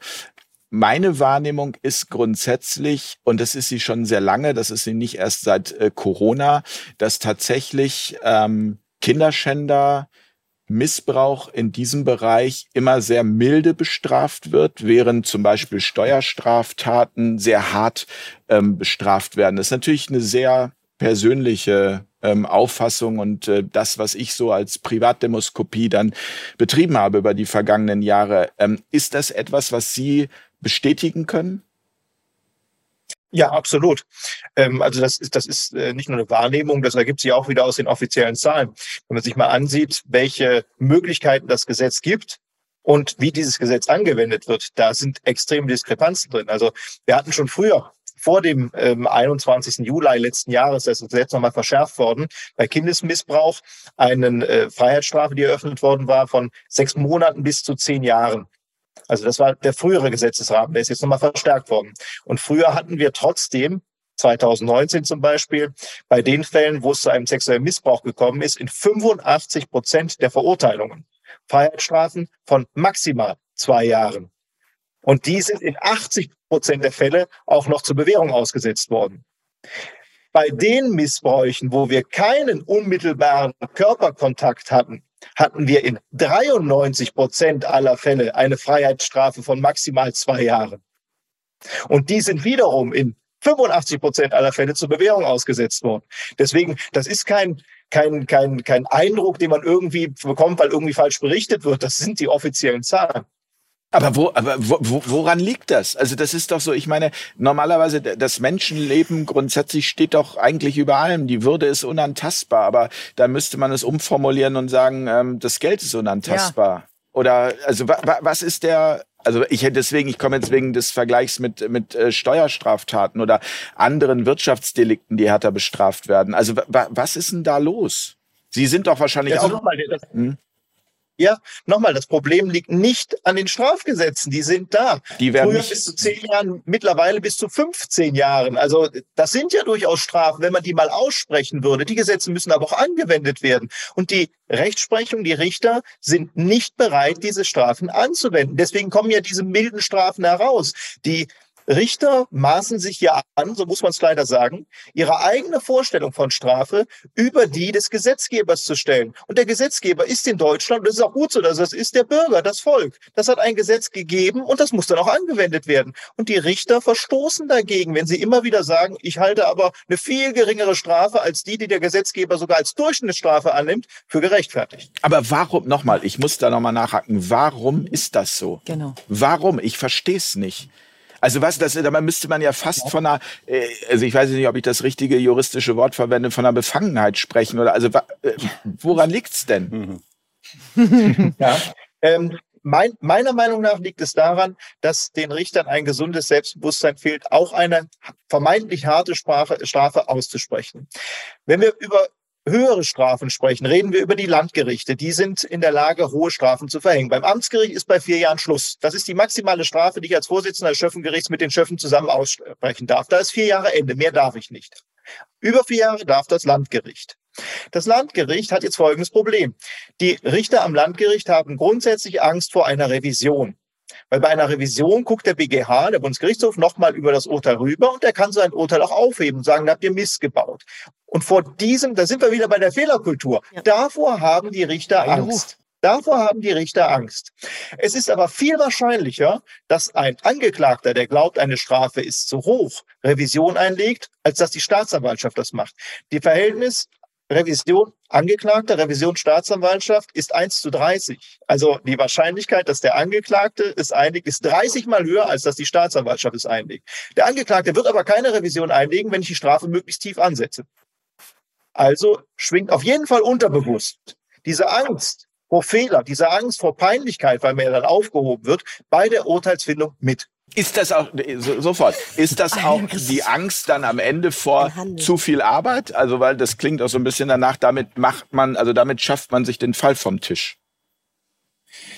Eigentlich nicht, denn das Urteil muss der, das Landgericht so oder so schreiben. Das Einzige, was halt passieren kann, ist, dass es aufgehoben wird und zurückverwiesen wird. Und dass man dann viele empfinden das tatsächlich als Peinlichkeit, wenn der BGH einen aufhebt und zurückverweist. Ich, ich, ich kann das nicht ganz nachvollziehen. Als Amtsrichter passiert mir das häufig, dass in der Berufung mein Urteil abgeändert wird. Dann ist das eben so. Ja? Aber ähm, das ist tatsächlich von vielen Strafkammervorsitzenden beim Landgericht ist das als Schmach, als Peinlichkeit empfunden, wenn man aufgehoben wird. Und da kokettiert man dann tatsächlich am Landgericht auch mit, die sagen, ich bin seit fünf Jahren nicht aufgehoben worden. Ich bin seit sechs Jahren nicht aufgehoben worden. Meistens kann man dann eigentlich erwidern, dann gibst du wohl zu geringe Strafen. Herr Stahl, Darf Sie holen Luft. Ja. Wenn Sie nicht schreien, ja. also erstmal ist es ja so, vielleicht hat, versteht jeder jetzt, warum ich mit diesem Richter dort zusammenarbeite. Ja. Ja, gut. Und ich würde mir mehr wünschen, dass Menschen so denken würden als Richter, vielleicht auch Justizminister wären, dann würden wir in einem sichereren Land leben, als wir jetzt, jetzt sind. Man beobachte das systemische Versagen auf beiden Ebenen. Mobbing und Missbrauch. Die Schulen haben Angst um den Ruf der Schule und um ihre eigene Position. Der Richter hat Angst um seinen Ruf, dass er in Frage gestellt wird, dass er in Revision geht. Und jetzt kommen wir mal zu dem, wie wir das betreiben. Wir gehen mit in die Gerichtsverhandlungen, wenn die Urteile gesprochen werden oder kurz davor. Wir bauen also einen extremen Druck durch die Öffentlichkeit auf, auf den Richter, nicht auf den Angeklagten, der steht da, will da rauskommen, auf den Richter, und das habe ich auch öfter, Herr Stab, was versprechen Sie sich davon? 15 Jahre Unsicherheitsverwahrung. Ich will Sie nur daran erinnern, dass wir die Öffentlichkeit mitbringen und genauso wie ich Herrn Schleif nach oben pushe, indem ich sage, Herr Schleif ist ein toller Richter, er hat ein Herz an der richtigen Stelle, kann ich nämlich andersrum auch sagen, Sie schützen Kinderschänder und machen sie deutschlandweit berühmt. Und das möchte man ja vielleicht auch nicht. Aber nochmal, obwohl an, ob, das funktioniert bei der Schule und auch mittlerweile im Gerichtssaal. Wenn man Druck ausübt und der Angst um ihren Ruf haben, dann handeln sie. Wir reden hier über ein Thema. Ich will das noch mal bewusst allen klar machen. Wir müssen für den Kinderschutz kämpfen. Ist das wirklich unser Ernst?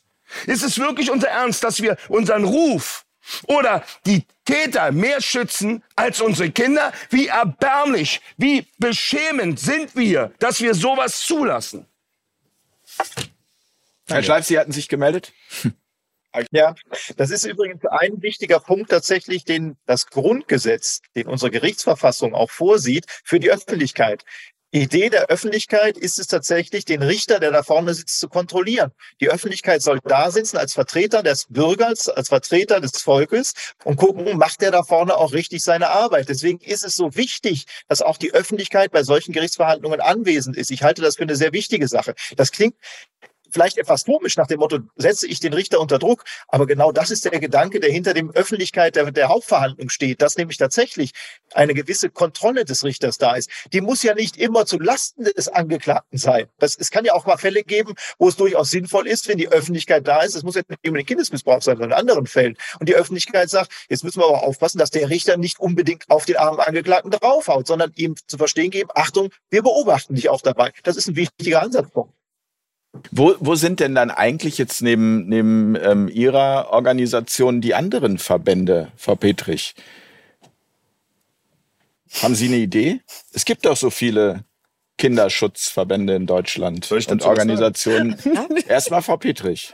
Oder, oder möchten Sie gleich an Herrn Stahl Ich gebe weiterleiten? gleich mal an Carsten weiter. Carsten, du machst das schon. Wisst ihr, das habe ich auch letztens mit Herrn Schleif in meinem Live-Talk mit ihm besprochen. Jetzt könnte man ja denken, da kommen viele Menschen, die Kinder schützen, wollen zusammen und wollen alle das Gleiche. Kurioserweise ist es wie ein sich prügeln um den Futterdruck. Die wollen alle irgendwie die Besseren sein und sie wollen alle sich auch die Fördertöpfe greifen. Also Oder- Spendengelder und- nicht mal Spendengelder, sondern es gibt ja auch Fördergelder, die von, die von, äh, äh, von von der Politik kommen, auch von, von Richtern, wenn Strafen gesprochen werden, die in bestimmte Organisationen fließen. Also ich sage jetzt mal, es gibt zwei große, äh, große Kinderschutzorganisationen in Deutschland, die bekommen jedes Jahr sehr viel Geld vom Vaterstaat. Und jetzt will mir also jemand erzählen, und ich habe ja mit denen auch hier und da schon gesprochen, die machen nicht so einen Druck oder reden das so offen an. Weil die Hand, die einen füttert, die beißt man ja nur nicht unbedingt. Ich habe sogar von diesen Organisationen, dass mich Eltern anschreiben und sagen, Herr Stahl, ja, wir haben uns an die und die gewandt, die haben uns an, an Sie verwiesen. Ist das jetzt ein Kompliment oder wollen die einfach bloß die Verantwortung an andere abgeben? Weil wir bekommen keine Fördergelder. Ja, wahrscheinlich nicht, weil ich so, weil ich wahrscheinlich nicht nett genug rede oder denen nicht den Kopf in den Arsch stecke. Kann sein. Leider, ich muss nicht so deutlich sprechen. Aber wie kann es sein, wenn wir doch alle unsere Kinder schützen wollen, dass es eigentlich darum geht, wer ist größer, wer ist besser oder wer bekommt mehr Geld? Und das finde ich einfach unerträglich. Und ich mache das ein paar Jahre mittlerweile, äh, bin ziemlich weit vorne mit dem Thema. Und ich sehe einen Richter, der jetzt weg ist, ich sehe jetzt einen Richter, der äh, äh, etwas sagt. Ich sehe den in den Medien. Ich hatte keinen Kontakt mit Herrn Schleif bevor, davor. Sehe das und sage, wow, endlich sag's mal einer aus der Seite. Also gehe ich, nehme ich sofort Kontakt zu ihm auf und gebe ihm mein komplettes Netzwerk und meine Community, damit er seine Botschaft auch tragen kann. Weil es dadurch eine noch höhere Glaubwürdigkeit bekommt, weil es nicht nur ich oder andere sagen, die ja so unbequem sind, sondern einer, ein Richter. Und deswegen ist es, ist es mir verpflichtend, wenn ich es wirklich ernst meine, Herrn Schleif meine Community zu geben, mein Netzwerk zu geben, meine Verbindung zu geben, damit er als Richter darauf einwirkt. Das ist der Grund, warum ich Yvonne das hier mit ermögliche und warum ich sie unterstütze. Weil mein Name, nämlich auch Yvonne, schützt und stützt. Das mag komisch klingen. Das ist traurig und ich will mich hier bestimmt nicht beweihräuchern. Fakt ist aber, auf die nette Art und Weise habe ich im letzten Jahr zwei Gesetze im Bundestag verabschieden können. Nicht ich, die haben es gemacht, aber nur weil ich gesagt habe, das muss verboten werden. Kindersexpuppen und Handbuch für Richtig. Pädophile. Das war ihnen doch bewusst, sie kannten das doch schon. Sie haben es in der Schublade gehabt. Sie hat sie nicht interessiert. Wird schwierig. Mich interessiert es nicht, was schwierig ist. Ihr wollt wiedergewählt werden und ich will, dass die Kinder geschützt werden. Und deswegen sage ich immer mehr, wenn wir doch als Einzelne schon so viel bewegen, was können wir denn als viele bewegen? Wir kommen, kommen direkt gerade aus Österreich. Wir haben eine Veranstaltung für den Schutz von Kindern gemacht. Viele berühmte Boxer in Österreich kamen zusammen und haben gemeinsam in einer Charity für Kinder geboxt. Wir kämpfen für Kinder. War nie vorher ein Thema. Wir haben sie zusammengeführt, wir haben ihnen den Inhalt erklärt, viele kamen zusammen. Und jetzt auf einmal, was? In Deutschland verboten? In Österreich noch erlaubt? Da, äh, da müssen wir was machen. Und so müssen wir das immer groß machen. Ich will kurz ausladen. Der Tierschutz hat mehr Fürsprecher als der Kinderschutz. Bei, gegen Homophobie, gegen Rassismus, gegen Antisemitismus gehen die Menschen auf die Straße, machen große Demos. Kinderschutzdemos, da könnt ihr die Leute mit der Hand abzählen. So viele sind da. Am 28. Mai diesen Jahres, also nächsten Monat, machen wir eine Kinderschutzdemo in Berlin vom Brandenburger Tor. Ja, geil. Das ist geplant. Wie viel kommen, weiß ich nicht, aber wir machen das. Und jetzt ganz kurz nur für alle die, die diese Mainstream-Themen unterstützen. Ich unterstütze die auch. Aber eine kleine Lektion im Kinderschutz. Bevor ein Kind überhaupt antisemitisch oder rassistisch beleidigt wird oder homophob angegriffen wird, bevor ein Kind überhaupt was ein Baum ist, bevor es das weiß, wird ein Kind schon missbraucht im Säuglingsalter, da kann es noch nicht mal laufen. Aber dafür kämpfen wir und für unsere Kinder nicht. Warum? Weil es unbequem ist? Er hat's gesagt, 44 Kinder. Offizielle Zahl. Das sind über 16.000 Kinder im letzten Jahr. Wie viele Kinder müssen noch missbraucht werden, noch misshandelt werden, noch sterben, bis die Gesellschaft endlich aufsteht und der Politik sagt, schützt unsere Kinder. Ich habe die Schnauze voll. Für mich ist Kinderschutz unverhandelbar, genauso wie für ihn. Und mich werdet ihr nicht los. Das sage ich dieser Gesellschaft und lebe es auch vor. Ob man mich dafür mag oder nicht. Herr, was habe ich gesagt, Herr Schleif?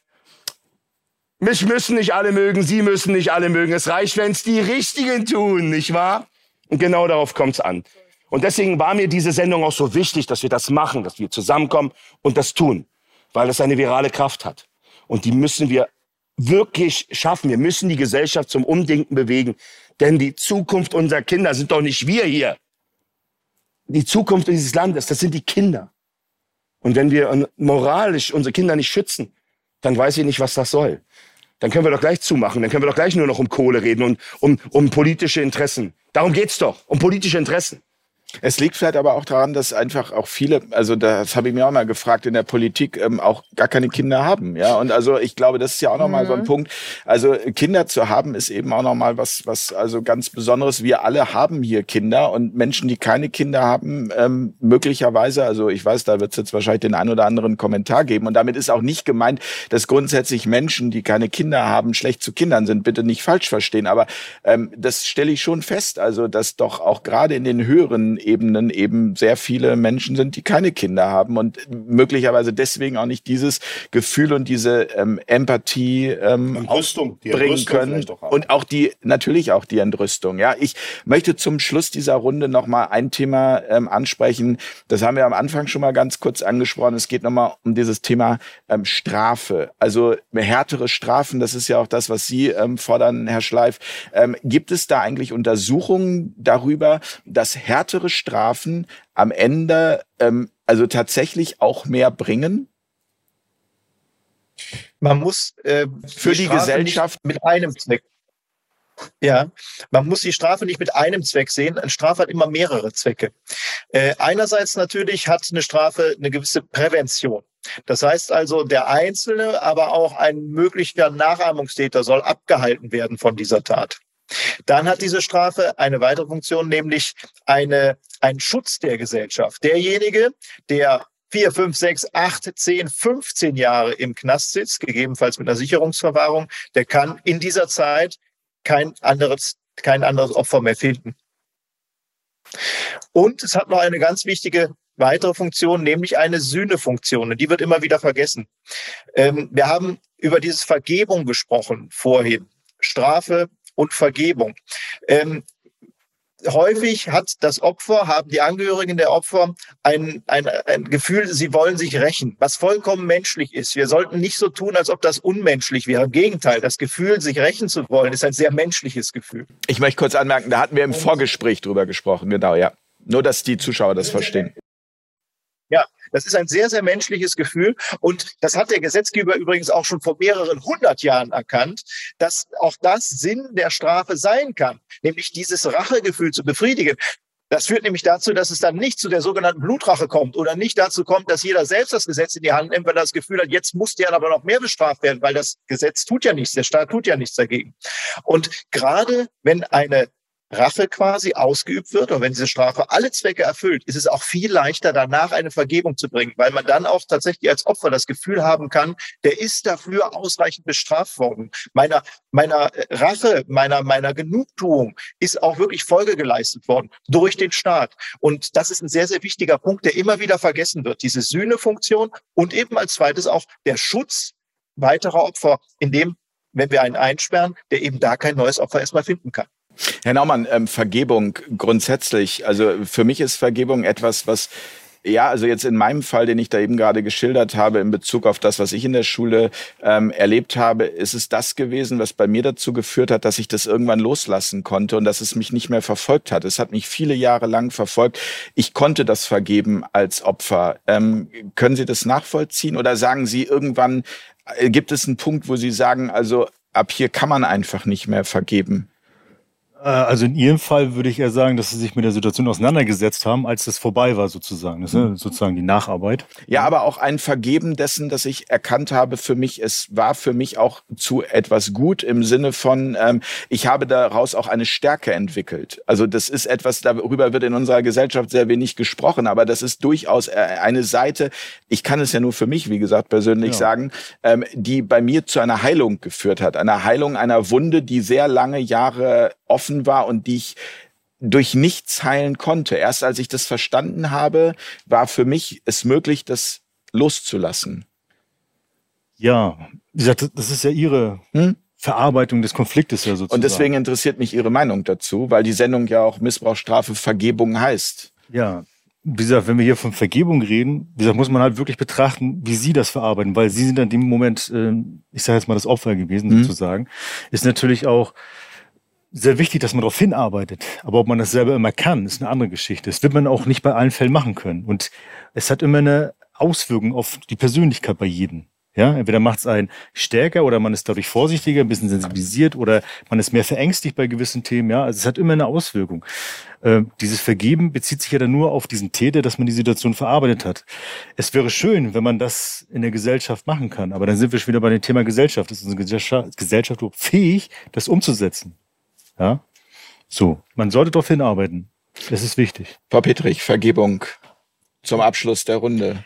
Ja, Wie stehen Sie dazu? Ähm, vergeben ja, aber es liegt auch an der Situation. Also es ist immer so, wenn man jetzt, wie das jetzt äh, bei dir war, dass du dir selbst vergeben kannst, ja, finde ich gut. Ich habe aber auch leider Fälle, die konnten sich nicht vergeben und haben versucht, sich umzubringen mit 13, ähm, weil sie Opfer von Mobbing waren über Jahre und nicht gehört worden sind und die konnten sich nachher nicht mehr vergeben, sondern die sind mittlerweile, ja, sehr eingeschränkt im Leben, sagen wir mal so. Also das ist Vergeben und Vergeben, das ist, ich, also ich glaube, könnte das nicht. Frau Schneider, wir hatten eben schon mal kurz drüber gesprochen, wie Sie das sehen in der Forderung nach Bestrafung für das, was da Ihrem Sohn ähm, angetan wird. Aber jetzt mal in Bezug auf das große Ganze. Auf das große Ganze sehe ich immer noch die Eltern. Die Eltern müssen mit, rein, äh, mit einbezogen mhm. werden. Den Eltern muss die Verantwortung auferlegt werden und den Eltern muss bewusst gemacht werden, was da falsch gelaufen ist. Und nicht damit die Kinder bestraft werden, sondern damit geleitet wird und damit aufgelöst wird, dieser Konflikt aufgelöst wird einerseits das Leid, was geschehen ist, der Geschädigte, dass es ein anerkannt ist, dass derjenige merkt, er hat was falsch gemacht. Er hat jemandem wehgetan. Ich drücke ich mal so aus. Und das nächste ist, dass die Eltern auch merken, Moment mal, das war mein Sohn. Was läuft hier schief? Oder das hm. war mein Kind. Was läuft hier schief? Was hat er gemacht? Dass die objektiv mit eingebracht werden und ich sag mal, vielleicht die eher eine Strafe erhalten und daraus lernen, das Kind mitzunehmen den Blickwinkel zu verändern. Aber da hast du auch leider oft das Problem, dass die Eltern natürlich sich fokussieren und machen und tun, aber der Freundeskreis eine sehr, sehr große Rolle mittlerweile auch spielt. Also ja, da trifft es, treffen wir wieder auf den Charme. Genau, und das ist nämlich mittlerweile auch ein ganz großes Thema. Zu Hause läuft das alles gut, das Kind, ähm, ich sag mal, funktioniert im Grunde, ne? das ist das Familienbild, was alles toll läuft. Und dann geht das Kind zur Schule und schon, zack, ist es das Arschloch vom Herrn, um es mal so zu sagen. So, es ist, ne? Also es ist leider äh, ein Alltag bald. Wenn du die Eltern ansprichst, mein Kind macht sowas nicht. Zwei, Und das ist das Gefährliche. zwei, Ich möchte auch, ich möchte auch nicht falsch verstanden werden, um das nochmal zu sagen. Ich meine mit Vergebung nicht, dass es keine Strafe gibt. Ich meine einfach nur ähm, die Vergebung als Mittel zum Loslassen des eigenen Schmerzes. Und zu diesem eigenen Schmerz kann ich sehr, sehr viel sagen. Um das jetzt nochmal kurz abzufangen. Die Prävention, die wir in den Schulen betreiben, bezieht alle mit ein. Wir arbeiten vormittags mit den Lehrern und den Schülern, um das Problem sichtbar zu machen, um den Kindern aufzuzeigen, was sie sich und anderen antun. Die Lehrer müssen das sehen, weil sie teilweise gar nicht wissen, was passiert oder sie unterschätzen das. Dann gehen die Kinder nach Hause und ich arbeite danach in Workshops mit den Lehrern, um das Gesehene zu nochmal anzusprechen und in die Klassen zu tragen, weil ich arbeite mit allen Schülern. Und wenn das 2000 sind. Und dann kommt es dazu, dass ich von abends von 18 Uhr bis 21 Uhr einen Elternabend habe und alle Eltern mit einbeziehe, die sich dem Thema annehmen. Zum Glück kommen durch meine Bekanntheit auch mehr. Weil, und da kommen wir zum Kernpunkt. Alle diese drei sind Teil des Problems, aber auch Teil der Lösung. Und wenn du diesen Tag der Gemeinschaft machst und alle mit einbeziehst, dann kannst du ihnen den Spiegel vorhalten, die den Eltern und die Lehrer jeden Tag erleben. Aber wir sind die Eltern. Wir müssen unseren Kindern Respekt und Toleranz vorleben. Die Lehrer tun es dazu beitragen, mehr oder weniger. Viele tun sehr viel, aber sind auch an an Grenzen. Aber durch Aufklärung und Prävention kann man das machen. Und so holen wir sie alle ab. Ich zeige diesen Kindern diesen Spiegel und das, was ich da bewege, spricht für sich. Du weißt das. Und das wissen Millionen von Menschen auch. Und jetzt kommen wir zu deiner Vergebung. Nicht so böse gucken. Nein. Ich will dir das aus meiner eigenen Geschichte erzählen, weil es zwei Seiten hat. Ich bin als Kind extrem gemobbt worden, geschlagen worden, misshandelt worden, über Monate weg, genau wie du. Die Geschichte haben Ich wir bin in eine in der Grube ersten Sendung. worden und ich bin misshandelt worden. In dieser Grube wollte ich sterben. Ich bin danach, ich bin da gerettet worden, ich bin rausgekommen, ich bin selbst vom, vom Opfer zum Mittäter, zum Täter geworden. Ich habe später selber das getan, was andere mir angetan haben. In meinen Seminaren erkläre ich den Kindern immer, was ich war. Ich war alles. Irgendwann habe ich ja selber erkannt, das, was die mir angetan haben, machen sie, weil sie es selbst erlebt haben. Und konnte dann anfangen, diesen zu verzeihen. Und heute nehme ich mein Wissen, um andere davor zu schützen, was ich selbst erlebt habe. Dort habe ich vergeben. Und das ist auch klar. Und deswegen erkläre ich den Kindern auch, ihr seid Kinder, ihr wisst teilweise gar nicht, was ihr tut. Und wir helfen euch zu verstehen. Und jetzt kommen wir zu dem anderen Teil der Vergebung. Ich hätte heute einen Sohn, der wäre über 25 und war meine damalige Freundin von drei Männern vergewaltigt und misshandelt wurde, ist das vier Monate alte Kind, was ich in sich trug, zu Tode gekommen. Sie haben die Frau zerstört, sie haben mein Kind abgetötet. Da fällt mir Vergebung sehr schwer. Und diese Vergebung, die kann ich nicht geben, die wird Ihnen Gott geben, wenn er Ihnen sie gibt. Und wenn man mein Kind missbrauchen würde, kann ich nur hoffen, dass Herr Schleif schneller ist als ich. Denn die Frage wurde ich schon oft gefragt. Was würden Sie machen, wenn Ihr Kind missbraucht wird? Das lässt sich in der Situation gar nicht so erklären, weil es ist normal, es ist menschlich. Und ich hoffe, dass andere dann schneller sind, weil stellt mir keine Frage, auf die ihr die Antwort nicht verkraften könntet. Herr Schleif, ähm, das war sehr deutlich. Ihnen gehört das Schlusswort. Der Richter zum Thema Vergebung. Da bin ich sehr gespannt. Das ist vielleicht der Vorteil des Richters, dass der Richter nicht vergeben muss. Der Richter muss nur das Gesetz anwenden. Das ist seine Aufgabe. Ich habe im Sitzungssaal schon oft erlebt, dass ein Opfer vergeben hat. Und ich habe auch schon oft erlebt, dass das Opfer gesagt hat, ich kann nicht vergeben. Ich denke, beides ist auf jeden Fall zu akzeptieren. Sehen Sie Licht am Ende des Tunnels grundsätzlich? Also glauben Sie, es kann sich etwas verändern? Also ähm, werden die Netzwerke tatsächlich größer und spürt man da möglicherweise auch schon ähm, ja eine eine positive Veränderung, dass wir auf dem richtigen Weg sind? Ich glaube, wir haben die Chance, auf den richtigen Weg zu kommen. Ich glaube, es ist möglich, aber ich sehe in den letzten Jahren keine Veränderung. Das kann ich so sagen. Ich sehe sie noch nicht. Nein. Ich danke Ihnen ganz herzlich, ähm, dass Sie an der Sendung teilgenommen haben. Herzlichen Dank an äh, Thorsten Schleif. Herzlichen Dank ähm, an Carsten Stahl.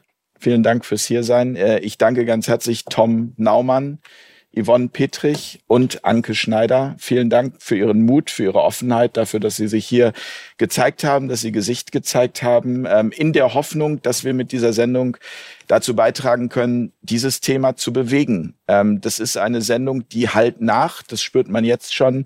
Und ähm, ich glaube, das ist ganz wichtig, dass wir ja, dass wir auch bereit sind, darüber zu sprechen. Also, dass ihr diese Sendung auch als Anlass nehmt, um mit anderen darüber zu sprechen und möglicherweise auch Anzeichen zu erkennen, wenn es Kindern schlecht geht und das anzusprechen, weil ja, unsere Kinder zu schützen, das ist auch mir als Familienvater ein äh, großes Anliegen. Das Größte, das ist, wenn man Kinder hat, glaube ich, das kann jeder nachvollziehen, das umgekehrt, was einem das Herz zerreißt, wenn es nicht passiert. Und äh, das ist auch gerade in der Corona-Krise so gewesen, dass die leidenden Kinder zu sehen, das erzeugt eigenes Leid und äh, dementsprechend, glaube ich, können wir das alle viel, viel besser machen als das, was wir da in den vergangenen zwei Jahren abgeliefert haben. In diesem Sinne, Vielen herzlichen Dank für die Runde. Vielen herzlichen Dank euch fürs Zuschauen. Dankeschön für eure Unterstützung, die wichtig ist, damit wir solche Themen machen können, damit wir die Möglichkeit haben, auch weiterhin in der Zukunft diese unbequemen Themen anzusprechen. Themen, die keine Kuschelthemen sind, Themen, mit denen man vielleicht auch nicht gerne einschläft nachts, aber Themen, die einfach notwendig sind, um etwas zu Besseren zu machen, zu verändern. In diesem Sinne, gute Nacht. Dankeschön an die Runde. Danke, Herr Schleif. Wie gesagt, auch nach Dienstlagen. Schönen Abend. Tschüss. Auf Augenhöhe.